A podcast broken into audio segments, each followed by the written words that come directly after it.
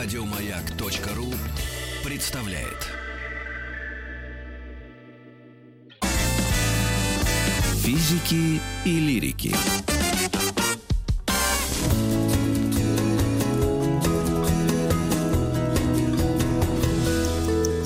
Сто минут по Об интернет-ресурсах и даже интернет-платформах, если можно так сказать. Ну, Александр Борисович, Инстаграм... Начнем с Инстаграма. У нас в гостях Екатерина Колпинец. Здравствуйте. Колпинец? Колпинец, простите, пожалуйста. Екатерина Колпинец, исследовательница сетевой культуры. Вы занимаетесь Инстаграмом уже 5 лет из 10. Да, совершенно И верно. как только мы вас спросили про Инстаграм, вы тут же говорите, все равно ТикТок всех побьет. Да. Есть Давайте с такое. самого начала. Давайте об этом ресурсе поговорим. Ему всего 10 лет, я правильно поняла? И двое детей. К ТикТоку Э, перейдем потом, давайте к Инстаграму. С чего началось все?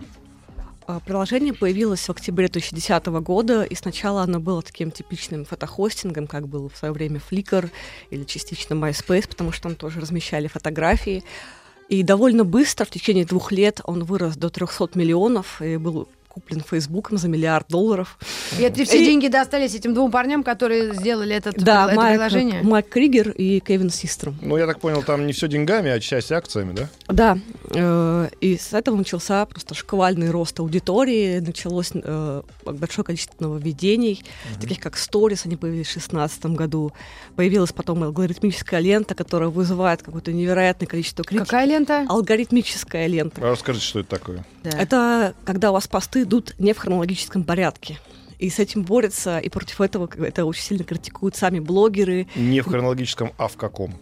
А вот этого никто не знает, как именно формируется ваша лента и по какому принципу в ней собираются посты, но они идут не по порядку. То есть не так, как их загружали.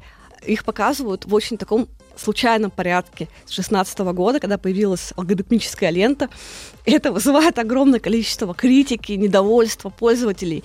И все пытаются понять э, вот эти четыре года последние, как работает алгоритм, пытаются его догнать. А Кто-то я говорит- даже не понимаю. Подождите, я вот, у меня есть аккаунт Маргарита Митрофанова. Там Ну. какие-то несчастные... Счастливые! Счастливые 65 Сейчас тысяч скажешь, лю- будет человек. 40 у тебя счастливых. Хорошо, в хорошем смысле, да. И э, какая лента? Почему я на это даже ты- внимания не когда обращала? ты открываешь ленту свою и крутишь ее, Так. то там Лента не то, что выходит. Да, хронологическом они порядке. идут не по А. порядку. Понимаете, они идут не по порядку. Вот те, то, что я вижу, кто выкладывает что, это просто загружается рандомно. Да, и вы можете видеть пост, э, который загрузили час назад, и рядом с ним пост, который загрузили, загрузили три дня назад. И вот это вызывает большое количество... э, А, Сразу вопрос. Поговаривают, опять же, в народе, а народ врать не любит, что если у тебя в Инстаграме тысяча подписчиков, то, выкладывая свой пост, ты максимум получишь обзор там на 300 человек, максимум. А если ты хочешь получить обзор на всех своих подписчиков, нужно заплатить ин- Инстаграму денег. Да, есть такое, такая точка зрения, что нужно покупать платную рекламу, что хэштеги не работают. Вот это тоже сравнительно недавно появилось. Но это опять же связано с таким, такой вещью, как культура инфлюенсеров, что Ой. стало очень много рекламы, а, которая появляется как бы постоянно. И даже Систром, у него было интервью сейчас э, э, в закат, как раз про героя десятилетия, он сказал, даже я, человек, который создал это приложение, сейчас его открываю и вижу 50 рекламных постов подряд. Я не вижу постов своих друзей, на кого я был подписан там три года назад. Мгм. И опять же, Инстаграм вводит вот эти все инструменты для того, чтобы как-то разбавить количество рекламы, которая э, генерируется да. самими пользователями, которые хотят стать блогерами, хотят зарабатывать на рекламе. Вот вы говорите, тысячи подписчиков. Но сейчас многие, у которых две тысячи, пытаются заработать То есть даже. не- отец-основатель Инстаграма даже сейчас сам, как человек Да. пользователь, сам недоволен своим детищем. Проклял. Ну, то есть он его не Проклял удовлетворяет. Инстаграм. Ребят, ну давайте все-таки в трех словах историю. Значит, этот Систром и второй парень. Да. Это было, ну, примерно как? Сидели они в Ну, они- университете? А, Нет, они сняли в Сан-Франциско, и он э, рассказывает в этом интервью подробно историю создания. Они сидели в Сан-Франциско в кафе, и он увидел, что у телефонов, тогда только вышел iPhone, по-моему, второй или третий. В 2006 году. Да, э, нет, Девятом. деся- десятый. Десятый, В седьмом 2010 первый год. вышел, в десятом второй. Да, э, появились камеры, и он сказал, что я понял, что это перевернет вообще всю визуальную коммуникацию, это перевернет общение, как люди друг с другом разговаривают. И он говорит, я понял, что вот когда у вашего телефона есть камера, новый язык это, это не писать сообщение, а это сфотографировать что-то и, отправить. отослать. И он сказал, что я понял, что нужно создать приложение, которое будет мгновенным, чтобы вы могли что-то сфотографировать и мгновенно поделиться с вашими друзьями. И изначальный его посыл, когда они придумывали приложение, был в том, чтобы делиться только с очень близкими людьми, с Мгм. кем вы лично знакомы, с вашими друзьями, с вашей семьей. И для того, что это дорастет до миллиарда пользователей, тогда никто не предполагал, потому что они, как бы, их идея была в том, чтобы создать сообщество, то есть э, такую компанию людей, которые связаны очень тесно друг с другом, которые доверяют друг другу, которые друг с другом обмениваются, чтобы никто посторонний или какие-то сторонние наблюдатели не видели то, что вы делаете. Вот эта идеализированная картинка, фейстюн, э, как бы ваша повседневность, которая выглядит совершенно не так, как в реальной жизни, что вы идеали- идеализируете все вокруг себя, ретушируете себя, этого не было, когда приложение создавалось. С другой стороны, они сразу придумали очень хорошие фильтры, которые помогли людям э, делать фотографии, ну, так скажем, э, в кавычках на высоком художественном уровне, да? Вы по- помним эти начальные первые их, э, первые, ну, первую версию Инстаграм, помните, да? Там были Да. такие фильтры классные, и люди, м- многие скачивали это приложение, чтобы просто что-то сфотографировать и интересно обработать.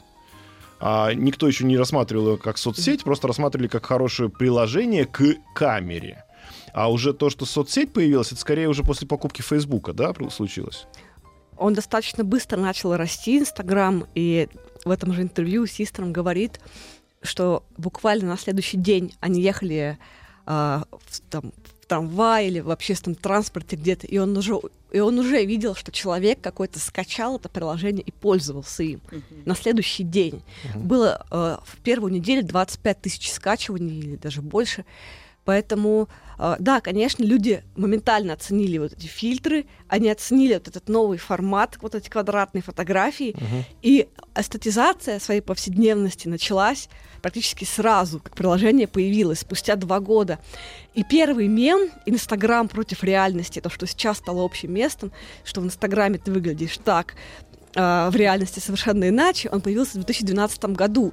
И пользователи стали критиковать вот это различие между цифровой репрезентацией и реальной жизнью практически через два года, как оно появилось. Ну, собственно, тогда же его купил Facebook спустя два года. И уже вот эта критика началась спустя два года. А что за интересная такая интригующая история о том, что о, Марк Цукерберг под- подошел к этому Систрому заранее? Ну, как-то он предложил ему работать вместе в Фейсбуке, насколько я помню, да? Или нет, такого не было? Или сразу их контакт случился, когда э, э, Систром представил этот продукт, и Facebook понял, что без него ему никак? Я думаю, что второе. Да? Потому что обычно Цукерберг не предлагает вот так вот, как вы говорите, он сразу предлагает вам денег. А почему такое получилось э, э, слияние? Потому что он понял, что тогда это будет большой угрозой для Фейсбука, то есть э, фатальной. Нет. Почему такое? Вот, вот как аналитики, как мы можем, как простые люди Ну, или они как... видят готовый продукт, который надо купить. Проще купить, чем бороться с ним. Вот проще так. Да, то же самое произошло, э, вернее, история противоположная. Инстаграм произошла, произошла со Снэпчатом, когда Цукерберг пытался купить Снэпчат, но тот не хот... владельцы не хотели, создатели, продавать ему Снэпчат, и в итоге он пере... скопировал все функции, которые есть в Снэпчате, вот эти вот маски, Мгм. э, шесть- вот эти видео, которые стяжают через день, э, сторис, и скопировал и создал это в Инстаграме и Фейсбуке. И в итоге Snapchat просто пошел вниз, он исчез как приложение, потому что либо э, ты продаешь э, то, что ты создал э, такому га- гиганту громадной корпорации, либо все, они просто копируют твои функции, Мгм. и ты исчезаешь. Но другая история с ТикТоком произошла, ну, наверное, чуть попозже об этом Мгм. расскажу, потому что там тоже были попытки как-то задавить, но не получилось. Итак, Инстаграм появился в 2010 году, сейчас 2019, ну почти 20 наступает. Э, как, в каком состоянии сейчас эта компания, насколько она действительно регулируема, и как, а, э, как мы ее оцениваем? И ее про- прогноз на будущее, вот как раз, это, видимо, ТикТок и борьба с ним. Э, По разным оценкам сейчас Инстаграм стоит 100 миллиардов уже. Чего? Да, долларов. Какой 100 кошмар. милли- Да, это, кстати, тоже в интервью А спросили. принадлежат Ну, как там? пузырь. Половина Цукерберга, половина вот этих двоих с А, второй. Вот это, такой информации у меня нет, сколько акций кому принадлежит, но вот как раз его спрашивает журналистка вот в этом интервью э, создатель Инстаграма. А Не вот- жалеет ли он? Да, не жалеет ли, что сейчас не продал. Он говорит, что нет. э, и на самом деле, а он же ушел из компании. В прошлом году Систером и Кригер, они покинули компанию. И действительно, они говорят, что как, сами критикуют то, что до каких размеров это все разрослось, это уже нереально контролировать. Главная проблема э, в том, когда вы начинаете расти такими темпами, что вы уже не знаете, что ваша левая рука не знает, что делает ваша правая рука. Есть множество темных зон, опять же, продажи ботов, накрутки лайков, подписчиков. А, Вот эти, как бы Инстаграм сейчас так громадный, просто пузырь финансовый, э, пузырь э, такого, так сказать, медийного капитала, за которым ничего не стоит. И это произошло последние 3-4 года. И опять же, Систерм никак это не прогнозировал. Люди, они не могут уже это удержать, потому что куча побочных приложений, куча побочных факторов вмешиваются в вашу политику. И вы пытаетесь какие-то меры ввести, потому что Инстаграм, он боролся с ботами, он говорил, мы вводим новую политику, чтобы как бы пресечь вот эту э, активность нелегальную, чтобы вот эти вот накрутки избежать всего, потому что очень много стали обманывать работодателей, э, рекламные контракты, люди вкладывали огромные деньги, косметические концерны, э, реклама там всякой техники или отелей, гостиничный бизнес, который очень активно рекламируется в Инстаграме, но они не получали вот этой отдачи, Мгм. на которую вы рассчитывали. И это никак нельзя было проконтролировать.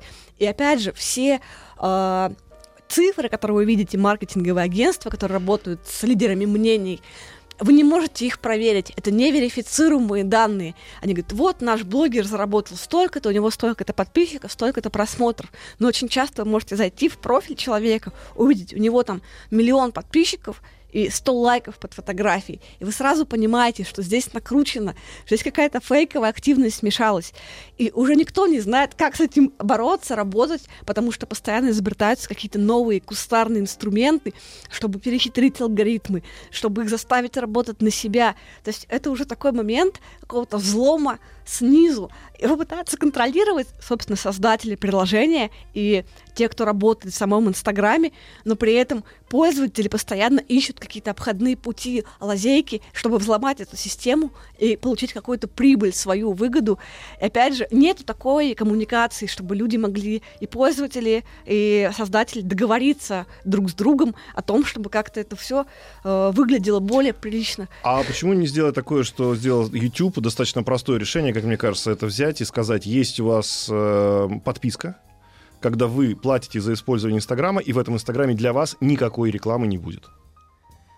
Вы знаете, я думаю, что здесь проблема в том, что все-таки YouTube, э, он все-таки более, как сказать, ну, на, на мой взгляд, он более ориентирован на пользователей, хотя сейчас там новые правила вступили вот как раз на днях, но он более человечный, мне кажется, он более заточен под такой пользовательский контент. И так было с самого начала. Э, там не было такого э, желания идеализировать и такого желания продать образ какой-то лучшей жизни, идеальной жизни, Мгм. продавать lifestyle. Все-таки он хотя его использовали изначально как, и, и как видеохостинг, и как платформу для любительских видео, он не был за- заточен, в нем не было такого коммерческого потенциала продажи вот этого lifestyle а, на котором, собственно, взлетел Инстаграм. Мгм. Потому что что такое Инстаграм? Вы заходите и бесконечно сравниваете себя с другими. Вы говорите, моя жизнь м, скучная, плохая, потому что а другие вот развлекаются, у других все хорошо. Я не настолько бьюти, как мог бы быть. Да, и это сравнение, весь Инстаграм, что бы он сейчас там не говорил, про то, что он пытается к более реалистичной картинке Он убрал вернуться. лайки. Да, в Америке, но у нас пока У еще нас не, убрал. у- не у всех, у меня еще отображаются. У Пока. вас у меня- а отображаются почему? А свои. нет, нет, чужие нет. тоже. Да Чужие нет, тоже ну смотрите, отображаются. давай, давайте прямо сейчас А посмотрим. мой где телефон, девки, отдайте. Ну вот Фоткались. смотрите, пишут, вот другим понравилось. Я захожу посмотреть, кому другим, и там только список есть, а Ага. количество не показывается. Мгм. Подожди, а у меня, у меня не У меня показывает ещё не и, там, и другим, но когда я открываю статистику, я вижу, скольким людям. Себе. Ты видишь Себе. своих. А ты открой статистику чужую, ты увидишь просто список, тебе надо будет читать по, по пальцам Мгм. это все. А, то есть У я тебя не вижу, число не показывается. которые меня лайкнули. Тебя лайкнули, показываются тебе. Но Мне. я посмотреть твое количество А, лайков не да? могу. Точно? Точно. Да, но у меня еще пока не обновился Инстаграм, я пока еще вижу, сколько чужих Ну, лайков. да бог с ним. Я просто к тому, что это а мы это видим, что, что значит? такое. Это, они пытаются вручную э, А, нет, регулировать. они пытаются Алгоритмы. убрать борьбу за лайки, да? Да, за, есть- за внимание и за признание пытаются убрать это из приложения, которое в принципе Потому что для построено- многих это травмирующий фактор. Это Да дети Нет, это бизнес, скорее Да. всего, да, прежде или всего. для бизнеса это? Но опять же, бизнес построен на чем? То есть его бизнес-модель построена на сравнении и построена на бесконечной демонстрации э, идеальных образов и конкуренции этих образов друг с другом. Вы, пытаетесь, вы не просто постите что-то, а вы конкурируете за внимание других. Это таки- таким образом. И понимаете, ирония заключается в том, я не знаю, слышали вы или нет, э, этим летом, точнее весной, был флешмоб World, World Record Egg, назывался «Яйцо», Да, яйцо, которое кото- набрало наибольшее количество лайков за всю историю приложения. И в итоге, как оказалось, это была реклама э, борьбы как бы за психическое здоровье. Это яйцо, оно потом пошло трещинами, и там такой ролик был, что вот яйцо испытывает давление социальных сетей, не обращайте внимания на лайки.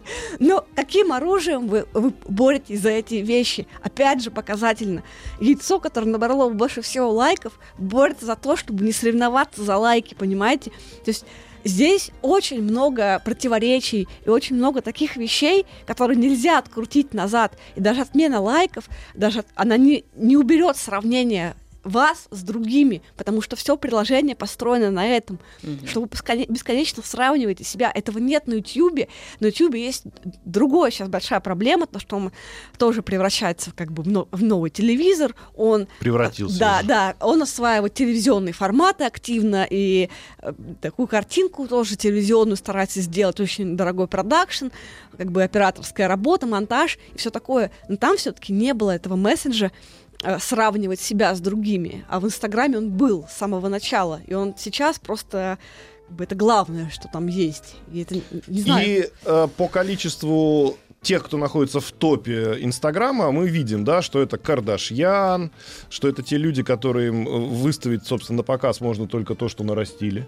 Да, и, и получается, что это, если эти люди находятся в топе, соответственно, мы должны соответствовать этим людям. Слушай, даже у, извините, у Russian Kremlin, у русского Кремля, у нашей э, верхушки нашей страны есть свой инстаграм-аккаунт. Ты можешь зайти, я, по- посмотреть, я понимаю, где кто но и если как мы, если мы просто сделаем, залу. если мы, да бог, бог с ними, ну, найти можно кого угодно в Инстаграме, я просто говорю, что если мы будем... С- а, как они соревнуются с образами? Если мы другими? будем делать, э, с, э, ну, оранж- э, как это называется, господи, Э, если мы сделаем просто сортировку по количеству э, подписчиков и лайков, Да. то там вверху будут люди, которые либо из шоу-бизнеса, да, там какая-нибудь Селена Гомес, спорт еще, да. Спорт, да, и те, кто вот себя демонстрирует в лучшей жизни. Соответственно, чтобы соответствовать Инстаграму и выйти туда, в этот топ, тебе нужно действовать по этим же правилам. Вот и Да, всё. и интересный феномен. а, на что еще обращают люди? То есть они пытаются, но это все уже... Все равно бизнесмен не будет в ущерб своему бизнесу что это делать. Это То есть уже работает все аксиома, равно да? система, да? Или теор- это не нужно доказывать, это точное утверждение.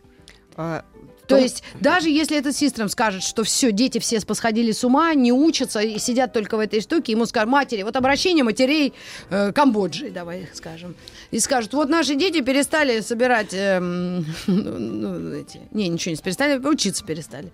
Мы хотим, чтобы они туда выползли. И вот что, вы можете нам помочь, пожалуйста? Еще такой момент, когда его корреспондентка спрашивает в этом интервью, а вы знаете, что сейчас во многих кафе э, и на концертах в Америке отнимают у вас телефоны и кладут специальные чехлы, чтобы вы не снимали концерт, и вы, не снимали э, то, что происходит на каком-то мероприятии, и что вы, типа, чтобы вы пережили момент, и что многие критикуют, что вы пытаетесь транслировать и так далее. Он сказал очень, прав- очень такую точную вещь, что критикуется контекст, зависть или желание сравнивать себя с другими, но не само приложение, не сам инструмент. Критикуется то, э, что было порождено, так сказать, э, самим приложением, человеческое поведение, но не, но не Инстаграм как М, инструмент. Тут я не соглашусь, а что, Да. разве зависти не было до Инстаграма? А, Конечно, была, но здесь он во много, во много раз усилил ее. И опять же, вот э, по поводу обращений пользователей, по поводу жалоб, а, понимаете, еще такой момент, что само приложение построено очень иерархично, вот как вы говорите, что наверху находится Кардашьян, Роналду, Селена Гомес, а внизу находятся все остальные. И его бизнес-модель заточена под эту иерархичность. И какая бы критика ни была, а, неважно, снизу или от пользователей, или внутри самого Инстаграма, вы не можете пойти против своих бизнес-моделей. Вы можете что-то улучшить небольшое, чтобы пользователи не уходили от вас в тот же ТикТок, но глобально вы эти вещи не можете назад уже провернуть, когда такое количество людей сидит и пользуется вашим приложением ежедневно. Тогда вот это получается большая проблема. рецепт один. Э, Владимир Ильич про него говорил до основания, а затем. Ну, посмотрим. такой. Еще хотела на секунду за- заинтересовать. Мы с- даже мы с Пушиным удивились, когда за три дня Дженнифер Анистон 13 миллионов подписчиков. Это, наверное, тоже один из редких да, случаев популярности. Ну, это э, зависело от человека. Да, это зависело от человека, конечно же, потому что Она додержала всех до точки кипения, видимо. Да, опять же, она удачно выбрала момент э, нового всплеска интереса к сериалу, вот этой ностальгии всеобщей по тем временам, когда был только телевизор и не было ничего, никакого Мгм. интернета. И опять же, конечно, звезды шоу-бизнеса, кинозвезды, звезды спорта имеют громадное преимущество, когда они приходят на эту площадку. То есть ты появляешься там, или как вы говорите, что вот а, аккаунт Кремлин, да, он появился моментально, сразу там 100 тысяч подписчиков или сколько, потому что вас уже знают за пределами интернета. Ну да, У вас это уже в- большое в этом смысле, конечно, нет. преимущество. Инстаграм, Мы делаем маленькую все-таки Инстаграм паузу. отражает действительно в каком-то смысле, да, да. да. Мы про это К вам вернемся после новостей, говорим. новостей спорта. Будьте с нами. Физики и лирики.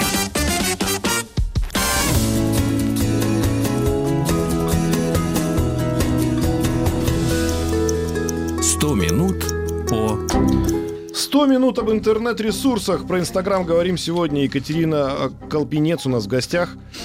Екатерина нас так напугала за эфиром, что мы решили вас тоже не жалеть. И Екатерина, расскажите все прям сначала еще раз.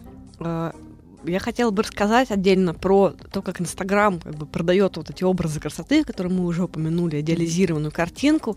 И все, что касается здоровья, да, и вот здорового образа жизни, становится важно не само здоровье, а чтобы выглядеть здоровым и красивым на фотографии. То есть это становится синонимом здоровья. Смолякар. Да. И история, которая произошла в США в марте этого года, когда была вспышка кори в Америке, она была во многом связана с тем, что поднялась целая волна антипрививочников в Инстаграме, и вот эта информация распространялась через приложение как раз, когда э, выступили с критикой уже очень большие институции, в том числе там и здравоохранение, в том числе и какие-то крупнейшие медиа, а, первый раз за всю историю приложения, вот буквально первый раз, а, вышла женщина, заместитель Цукерберга, я забыла ее фамилию, и сказала, мы будем банить весь контент и понижать его в выдаче, который связан с антипрививочниками. Но ничего не произошло в итоге, эта история так и не получила развития, потому что посты антипрививочников, они связаны тематически а, с постами про ЗОЖ. Все, что связано с диетами, с фитнесом, со здоровым образом жизни и так далее, с wellness. И опять же, wellness в США, именно wellness, э, хочу обратить внимание, а не здоровье. Это громадная индустрия, кажется, там 90 миллиардов или долларов, по-моему, очень большая. То есть все, что Wellness это некая благопол... э, а, да, как бы э, то, что- чтобы себя хорошо чувствовать, чтобы вы как бы постоянно говорили. Вот уход за собой некий, Ну wellness, да, да? это какое-то такое... йога, там, все вот эти вот, знаете... практики какие-то, Со- уход, э, кремы, да, вот эти да, спа. вот смузи вот пить по утрам, там, заниматься йогой, но опять же, Это, это не ЗОЖ, это зерна, wellness, да? Да, жрать wellness, пророщенные зерна. Да, и тоже во многом, кстати, семья Кардашьян, которая очень много рекламировала леденцы для похудения, которая рекламировала чаи для похудения, э, она тоже получила большую критику, потому что очень много подростков в США последние годы, там буквально даже не подростков, а детей, начиная с 6 лет, а, госпитализируются с отравлением пищевыми добавками для похудения. И опять же, вот э, реклама вот этих чаев или леденцов, она идет через Инстаграм, потому что вы говорите, вот вы употребляете этот продукт, и вы будете выглядеть так же хорошо, как выгляжу я. И вот это является основным драйвером А, и продаж. к- никаких, получается, там законов о рекламе не действует.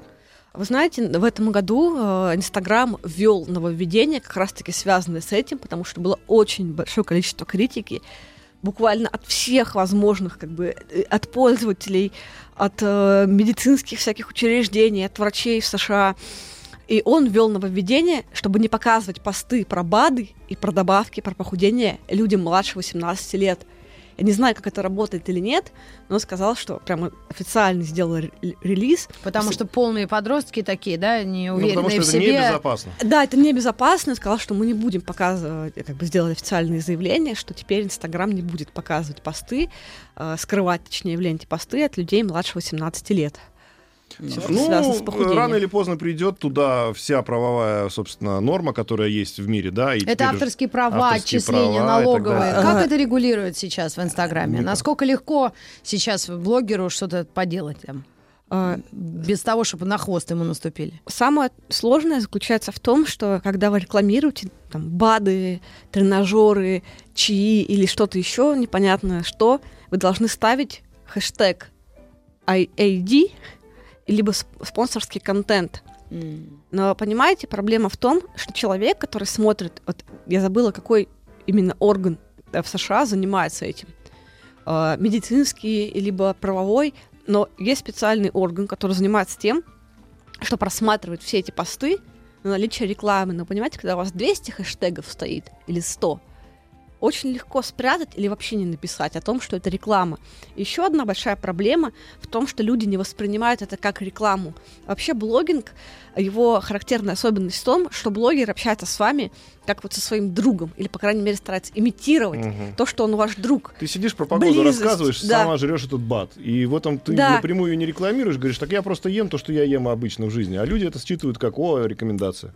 Да, и они воспринимают это не как рекламу, а как как дружеский совет, даже если у вас там, как у Кардашьян, 100 миллионов подписчиков, все равно они стараются создать вот эту близкую связь, эти близкие отношения с подписчиками. И люди часто не понимают, где реклама, а где не реклама. И в итоге обязали всех помечать посты вот этими хэштегами про спонсорский контент, но многие этого не делают. И опять же, вам нужно очень тщательно смотреть, все посты просматривать, чтобы ввести санкции против тех или иных блогеров. И опять же, чело- вы скажете удалить этот пост, зальют новый. Ничего человеку не помешает это сделать. И действительно Да и нужны... кто обращает из пользователей внимание на хэштеги? Ну, в общем, да, мы Да, так да. особо не просматривали. На картинку посмотрел, и, может быть, иногда А- подпись. Но, говорят, русский сегмент Инстаграма все-таки отличается к- терпимостью к текстам. Вот это интересно. Ведь там же ограниченное было количество подписей и времени по IGTV. Они все время совершенствуют, правильно, свою Ну, сейчас они платформу? добавили, но, естественно, что если хочется создать что-то конкурентоспособное тому же YouTube, то надо сделать себе какую-то возможность пилить видео не, не, не одну минуту, а больше. Вместе с тем, э, Инстаграм ТВ, э, мо- насколько я могу судить, провалилась полностью, потому что довольно мало пользователей их снимают.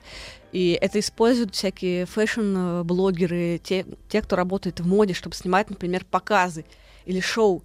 Опять же, это очень профессиональный инструмент, который пользуется, опять же, по профессиональному назначению, но пользователи не снимают свою повседневную жизнь для Инстаграм ТВ. Мгм. Это крайне редко встречается. Ну, только сторис. Да, только сторис. Это самая популярная функция, и я знаю людей, их немало, кто смотрит только сторис, кто ленту не открывает вообще, кто просто понажимал и все, посмотрел, что там сегодня у нас на повестке, и все закрыл. Мгм.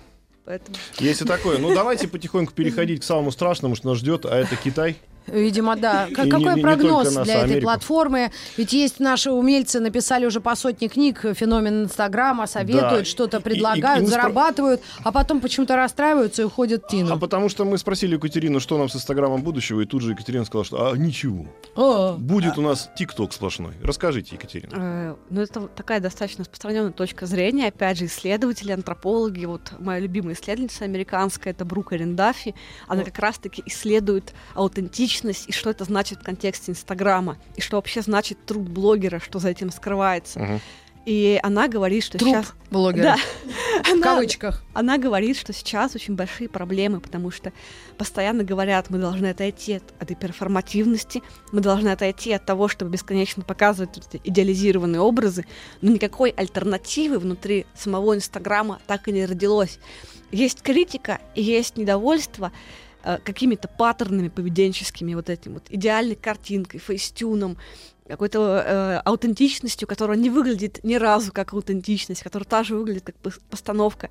Но ничего другого платформа сама предложить не может, как и пользователи. Никакого возвращения к реальности не происходит.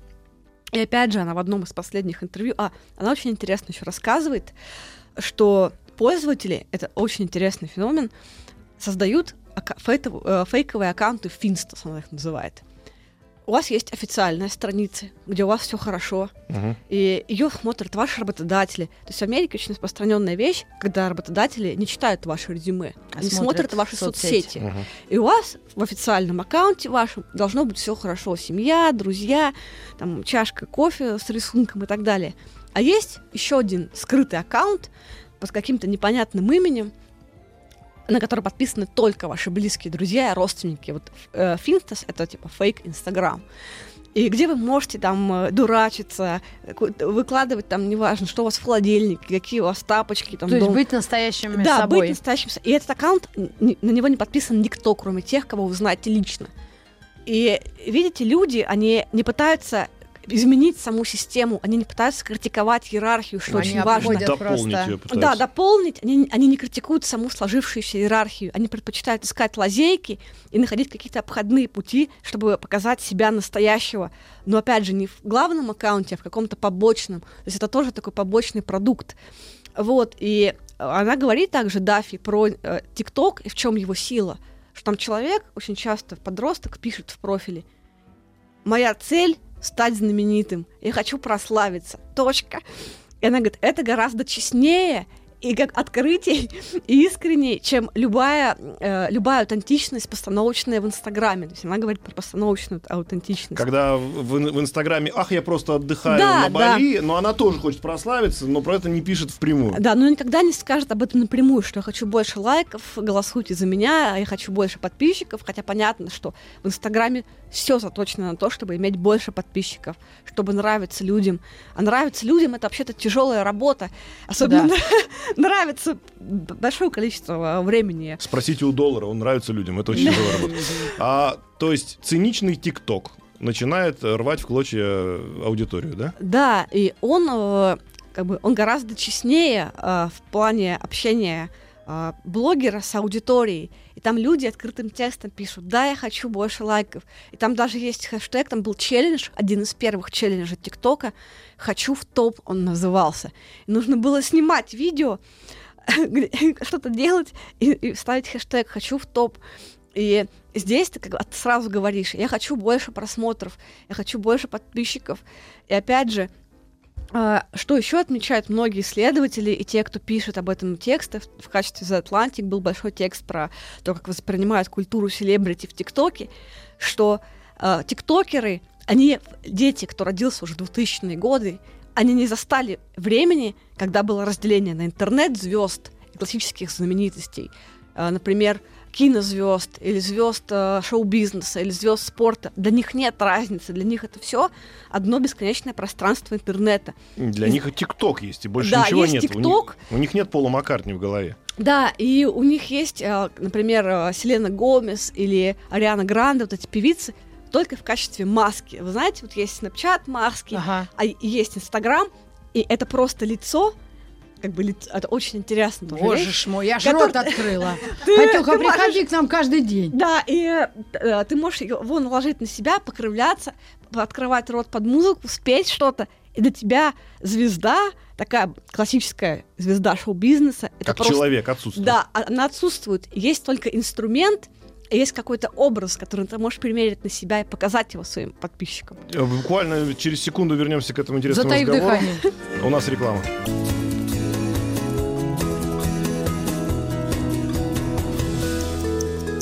«Сто минут по...» Скажу сейчас. 100 минут об интернет-ресурсах. Сегодня мы взяли платформу Инстаграм. Екатерина Колпинец у нас в гостях, и мы дошли до конкуренции уже Инстаграма и ТикТока. То- Для каждого поколения свои герои. Вот в чем особенность э, вот этой борьбы и, собственно, платформ разницы?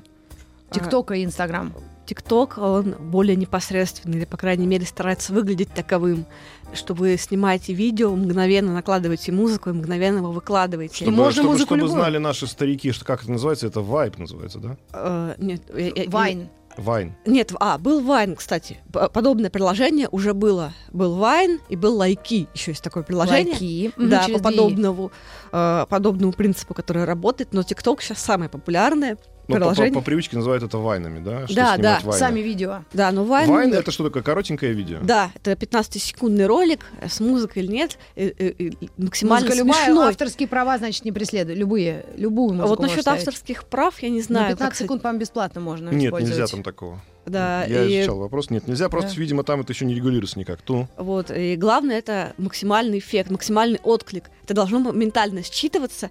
И сейчас основная претензия к Инстаграму, что он курирует. То есть вы как куратор подходите к своему профилю, вы курируете свои фотографии, и вы отбираете, вы делаете 50 селфи и одно выкладываете, и делаете 50 фотографий заката и выкладываете одно. А это моментально. Это как современное искусство, да, то есть вы выступаете куратором своего профиля, а ТикТок там, там непосредственно, то есть вы снимаете что-то, И оно сразу идет в эфир прямой. да, да, и чем хуже, ну, по крайней мере, сейчас, не знаю, что будет дальше с ним, а, тем более, что сейчас в ТикТоке все звезды, там, Ивлеева появилась, уже Миногарова, то есть все, все, кто был в Инстаграме, начали активно мигрировать мгм. уже в побежали, ТикТок. побежали. Не, туда побежали. Да, и что они там? А- Они еще больше хотят людей аудитории? Да, они хотят даже не больше, они хотят новую аудиторию, именно 14-20 лет или еще младше, привлечь к себе. Не будет им моей дочери. Да.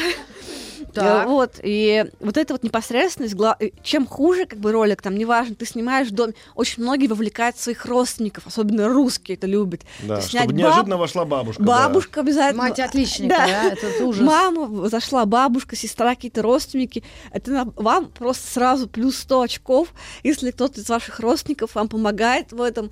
Это, наоборот, создает такой эффект присутствия, что у вас ваша родня включена, всё, и что вы просто взяли камеру, записали что-то. Дед Пижняк, представляешь, сидит там этот на, на Да, и- Я уверен, что даже уже есть такой аккаунт в ТикТоке, Дед Пижняк, можно уже даже не пытаться регистрировать.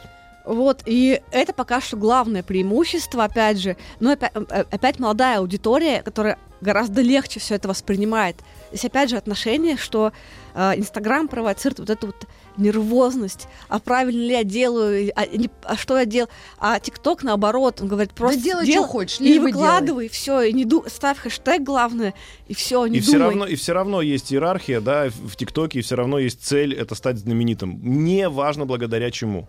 Да, да. А как вот тут здесь у нас вопрос очень такой, он, у нас много очень странных сообщений, мы когда-нибудь их прочтем, наверное, да, но одно из них, то, что самое страшное, это дети, которые хотят быть знаменитыми, у которых вот это цели такое уже устремленность в другую сторону, и которые дети самим же другим детям что-то втюхивают.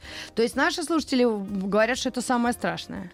Вы знаете, я думаю, что здесь даже не в детях дело, а в родителях.